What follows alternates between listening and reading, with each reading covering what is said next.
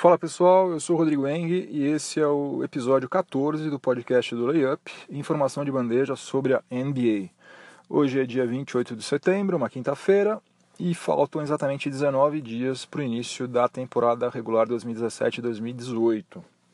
O assunto do podcast de hoje vai ser o paradeiro dos brasileiros, né? Alguns tiveram seus contratos renovados, alguns estão entrando agora no último ano dos seus contratos, outros ainda estão sem time, são ainda free agents formalmente, e teve pelo menos um que já assinou com um time de uma outra liga. Então vamos começar com o Nenê Hilário. O Nenê assinou a sua renovação com o Houston Rockets por três anos e ele vai receber 11 milhões de dólares, né? Isso aí plenamente garantido, ou seja, Houston Rockets pode eventualmente, até por alguma razão qualquer, querer dispensá-lo, mas caso faça isso, vai ter que pagar para ele esses 11 milhões de dólares. E caso ele cumpra esses três anos aí, o que a gente espera que aconteça, né, que ele não tenha nenhum tipo de contusão séria, nada assim, ele no final da temporada 2019-2020 ele vai estar tá com quase 38 anos e vai ter passado nada menos do que 18 temporadas na NBA, que é uma coisa sensacional, né? Porque se você pensar que a cada ano chegam pelo menos 60 calouros e vem gente ainda de tudo quanto é lado aí de outras ligas, né?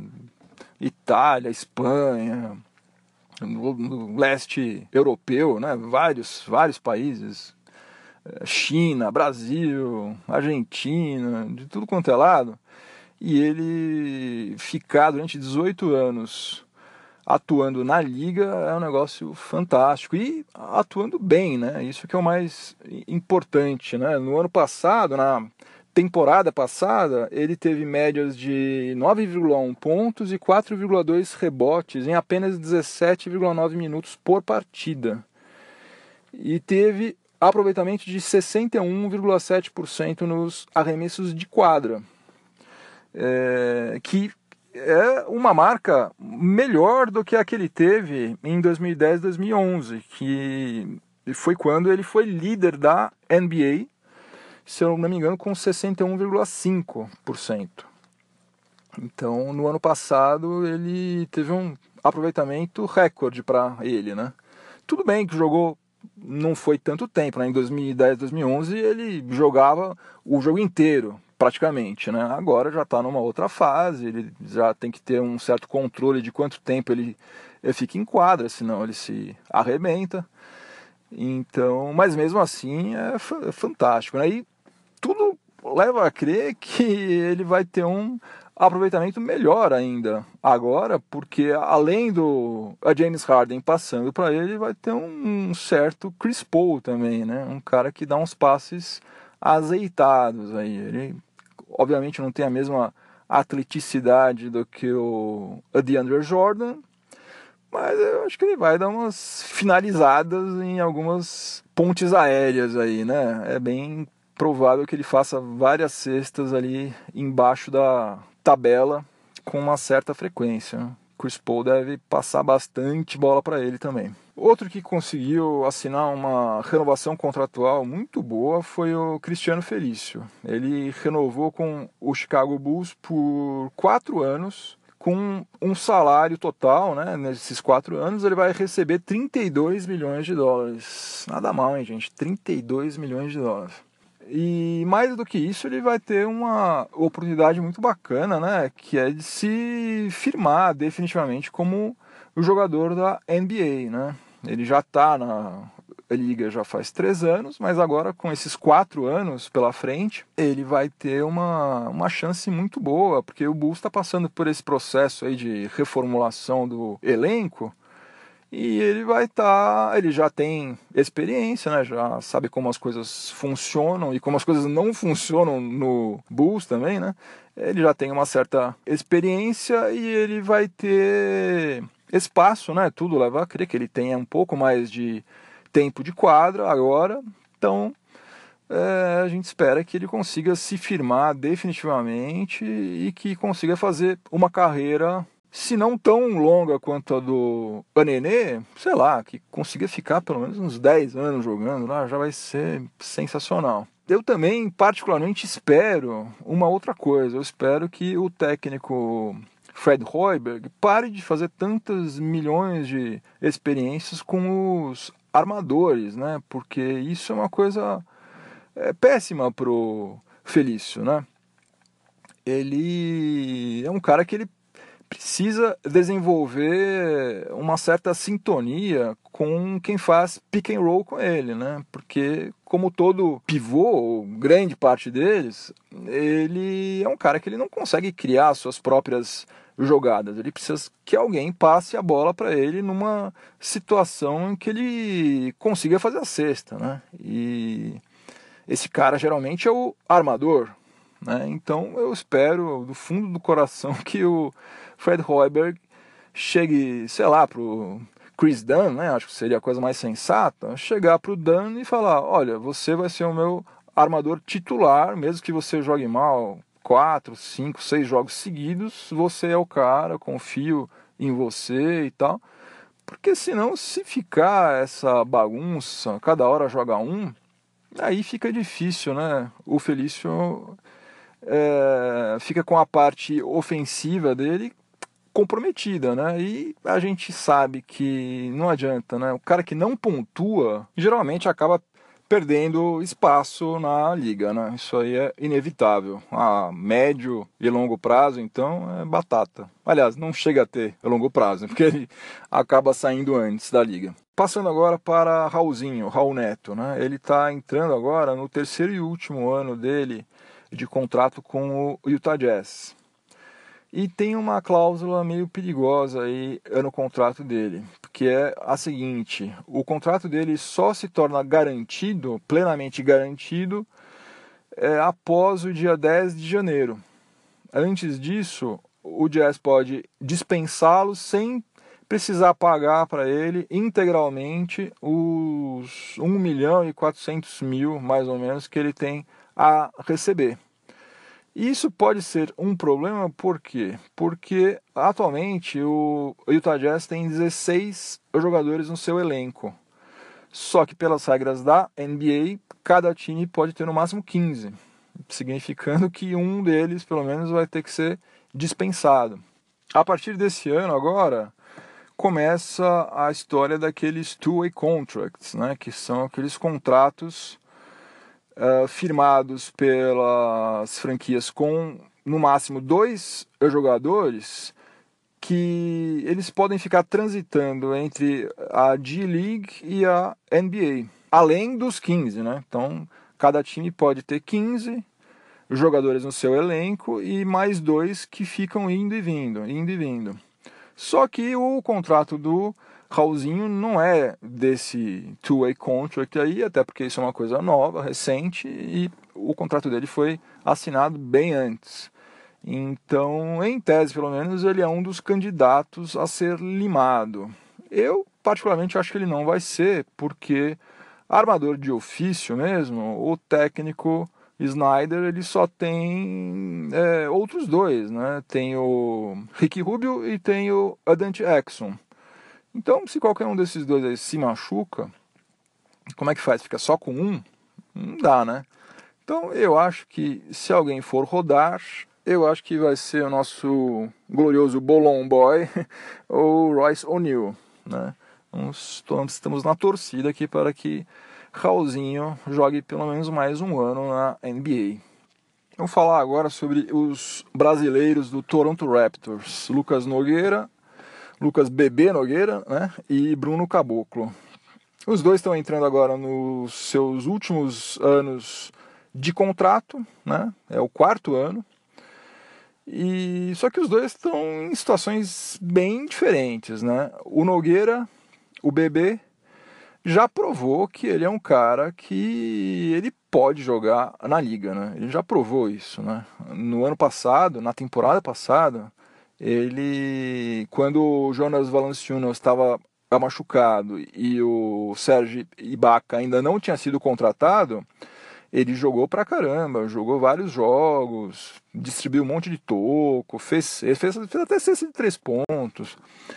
Enfim, claro, não é, não vai virar o Shaquille O'Neal, não, claro que não, não é um craque, não é, mas ele já mostrou que ele tem bola para ser um pivô reserva, pelo menos, em qualquer uma das 30 franquias aí. E já o nosso amigo Bruno Caboclo, daí o negócio é mais complicado. A situação dele lá tá difícil, tá complicada. É, ele, nesses três anos, né, ele já está lá há três anos, né? Ele foi draftado em 2014. Então ele passou a temporada 2014-2015, 2015-2016 e agora 2016-2017. Durante essas três temporadas, ele permaneceu em quadra somente durante 106 minutos. Como você sabe, né, cada jogo tem 48 minutos, então você faça as contas aí. Em três anos ele ficou 106 minutos em quadra. Ele passou esses três anos, na verdade, ele passou a maior parte do tempo na D-League, né, que é a atual G-League. Lá ele também não apresentou nada de muito fantástico, não. Pelo contrário, se você pegar os números dele da a temporada passada e você comparar com uh, a temporada anterior, você vê que na verdade na temporada passada ele foi pior, ele decaiu. Então vai ser complicado ele conseguir um novo contrato. E além disso, teve a presepada que ele fez é, defendendo a seleção brasileira na Copa América, né? Mostrou uma tremenda falta de profissionalismo, de respeito, principalmente com os companheiros de time, com o técnico, né? O tipo da coisa que você não faz nem em rachão no Ibirapuera, você faz o que ele fez. E uma coisa patética, uma coisa que não tem espaço mais para um cara de 22 anos agir assim, né? Não é mais criança, pô, 22 anos de idade, você já, você já, é, já é homem, né, pô? É, aliás, eu pensei até alguns nomes de jogadores que são mais jovens do que ele. Né? Que a gente fica falando, ah, Bruno Caboclo, ah, o jovem. Bruno... É jovem, é jovem, claro que é. Quisera eu ter 22 anos de novo. Mas não é mais tão jovem assim, né? Se você for ver, é, Carl Anthony Towns é mais novo do que ele, Miles Turner do Pacers mais novo do que ele, Devin Booker é muito mais novo do que ele e Jalen Brown que deve ser o ala armador titular do Celtics também é mais novo do que ele. Então, por esse conjunto da obra toda aí, eu acho bem complicado que ele consiga renovar seu contrato em julho de 2018, infelizmente. Vamos falar agora um pouco sobre o único jogador brasileiro que chegou à NBA em 2017, né, que foi o Jorge De Paula, o Jorginho, que teve passagens aqui no Brasil pelo Pinheiros e pelo Paulistano. Ele tinha sido convidado para fazer parte do Training Camp lá do Houston Rockets e recentemente assinou o contrato com prazo de um ano, um contrato não garantido pelo piso salarial de calouros, né, que é algo em torno de 800 mil dólares.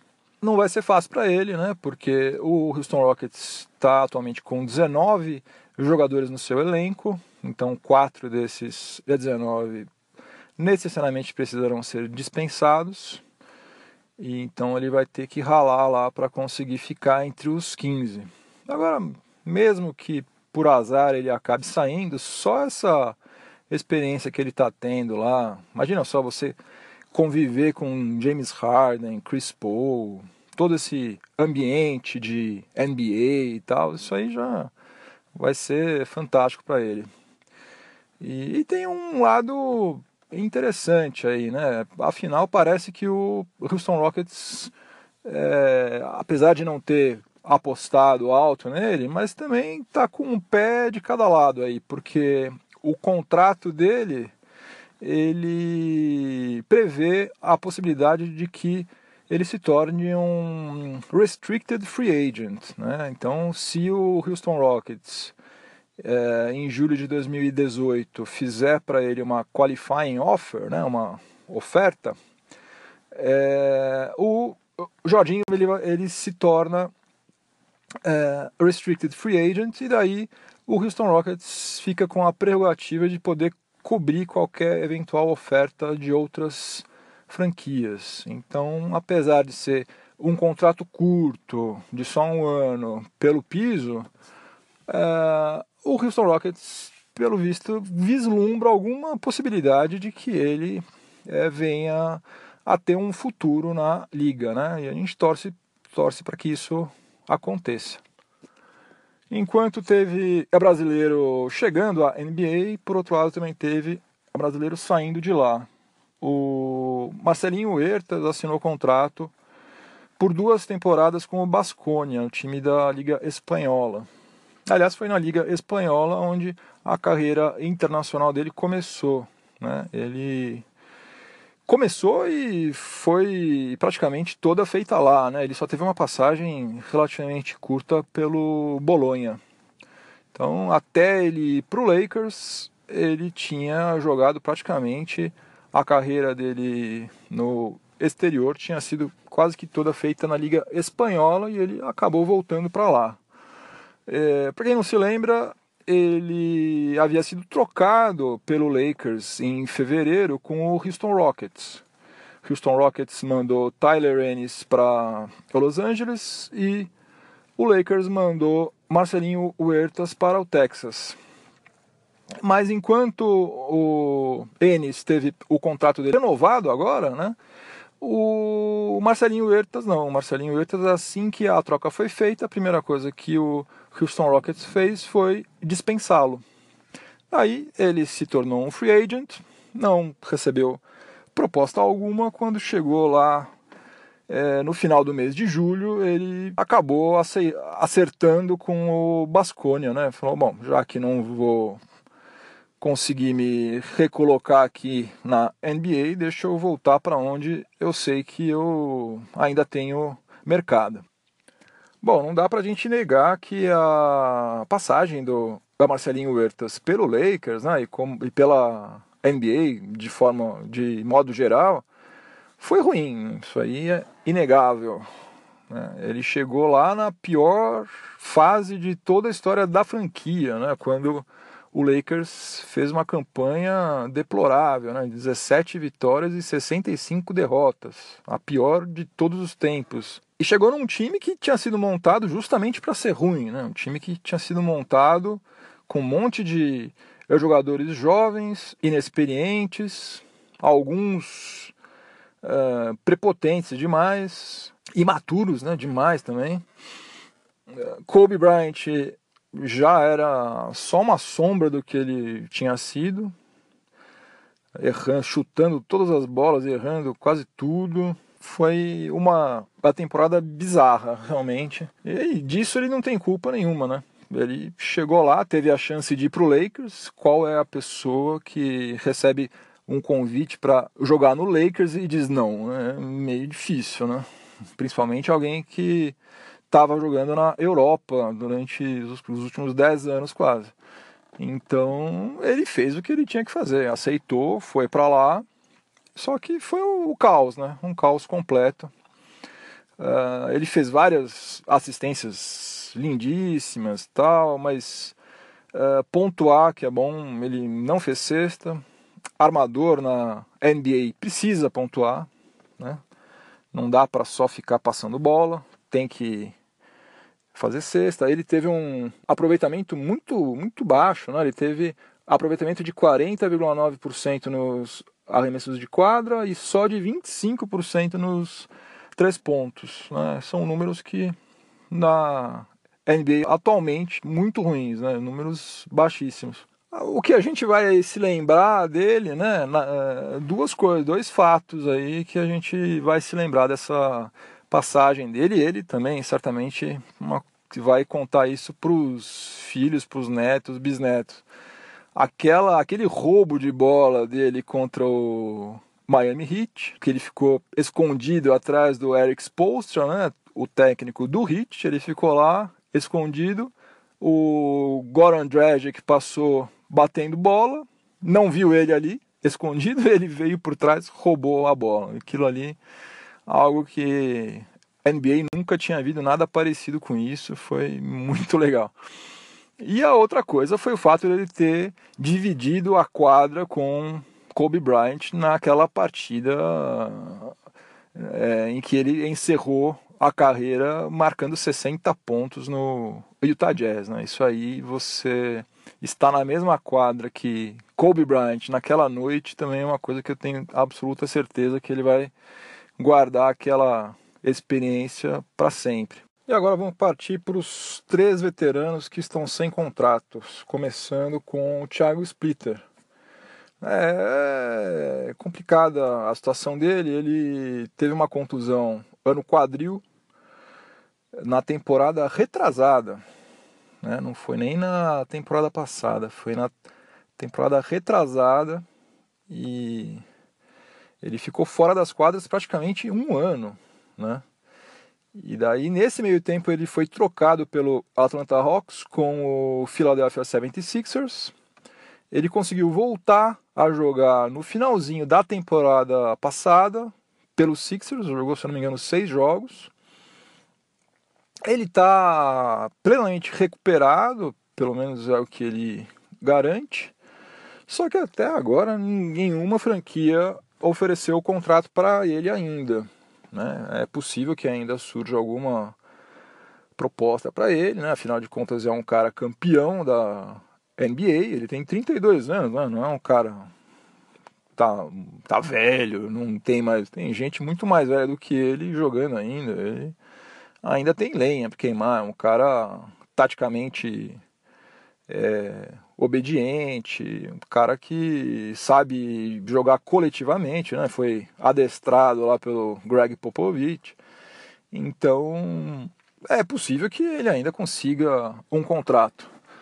Agora, ele falou que ele não quer, é, ele não está pensando, pelo menos, né, não está pensando em sair da NBA para ir para outra liga. Né? Ele prefere, até se for o caso, ele prefere tentar começar uma carreira de assistente técnico por lá mesmo, do que continuar jogando como, aliás, continuar atuando como jogador em outras ligas. Né? Ele prefere ficar por lá. Então, como ele tem um bom vínculo lá com o Popovic, quem sabe ele consegue arrumar alguma vaga aí de assistente técnico, caso ele não consiga um contrato, né? Vamos torcer para que ele jogue mais bola ainda, né? Porque é novo, não é possível parar agora com 32 anos. Se ele está bem fisicamente mesmo, acho que teria lenha ainda queimar, né? Não vai ser titular, mas tudo bem, mas um cara que joga uns 15 minutos por jogo aí, pô, pode ser muito útil aí para vários times. Tomara que ele consiga, vamos ver. Outro veterano que também está sem time até agora é o Anderson Varejão. Ele tinha sido dispensado pelo Golden State Warriors em fevereiro e desde então não foi contratado por ninguém, né? não teve oferta alguma, né? proposta nenhuma. Na verdade, até teve uma que foi do Barcelona, né, o time no qual ele começou a carreira internacional dele em 2002, mas ele recusou essa a proposta porque ele acha que ainda vai conseguir é, encontrar uma vaguinha em uma das 30 franquias da NBA. E o mais natural de tudo seria se ele fosse contratado, né, fosse recontratado pelo Cleveland Cavaliers, né, que é a franquia onde ele começou a carreira dele na NBA e ele foi ídolo do Cavs durante muitos anos. Mas acontece o seguinte, acontece que o Cavs contratou recentemente o Kendrick Perkins, que é aquele pivôzão que não salta uma gilete, não tem arremesso de média distância, de longa distância, nem nada, e que deve estar lá simplesmente por razões de passar experiência para os mais jovens, aquele papo todo lá. Então é bem difícil que eles contratem mais um pivô que não tem mais agilidade, mobilidade, não tem chute de média distância, nem de longa distância. Então essa hipótese aí ficou praticamente descartada, pelo menos por enquanto. Mas eu acho que fatalmente, mais dia menos dia, ele vai acabar voltando para o Cavs, nem que seja para fazer a mesma coisa que Paul Pierce fez recentemente com o Celtics, né, que assinou aquele contrato simbólico só para se aposentar como um, como um Celtic, né? Então, é, vamos torcer, né, para que ele também consiga arrumar um cantinho aí e jogar também, mesma coisa, né? Um cara que ah, talvez ainda consiga contribuir de alguma forma, né? Durante mais uma temporada ou duas. Vamos, vamos ver o que acontece com Anderson Varejão. Para encerrar o episódio de hoje, vou falar rapidamente sobre Leandro Barbosa, o Leandrinho. Ele também está na mesma situação do Thiago Splitter e do Anderson Varejão. Né? Ele é um free agent porque ele foi dispensado no mês de julho, agora que passou pelo Phoenix Suns. E ele também não tem planos de retornar para o Brasil nem de ir para outras ligas. Ele acha também que ele vai conseguir na última hora e conseguir uma vaguinha em uma das 30 franquias, principalmente porque ele tem um bom relacionamento com alguns dos principais técnicos da NBA, né? O Steve Kerr, o Mike D'Antoni, Doc Rivers. Então ele acha que vai conseguir ainda uma vaguinha, provavelmente pelo piso de veteranos, né? Dificilmente ele vai conseguir um contrato melhor do que esse, mas já tá bom demais, né? Se conseguir isso. E eu acho que é um reforço para alguns times é um reforço bastante interessante aí. Porque é também exatamente como Splitter é um cara que já foi é campeão, é um cara taticamente disciplinado, né? E faz os seus pontinhos, marca relativamente bem. Então não vejo razão para ele também pensar em encerrar a carreira ou algo assim.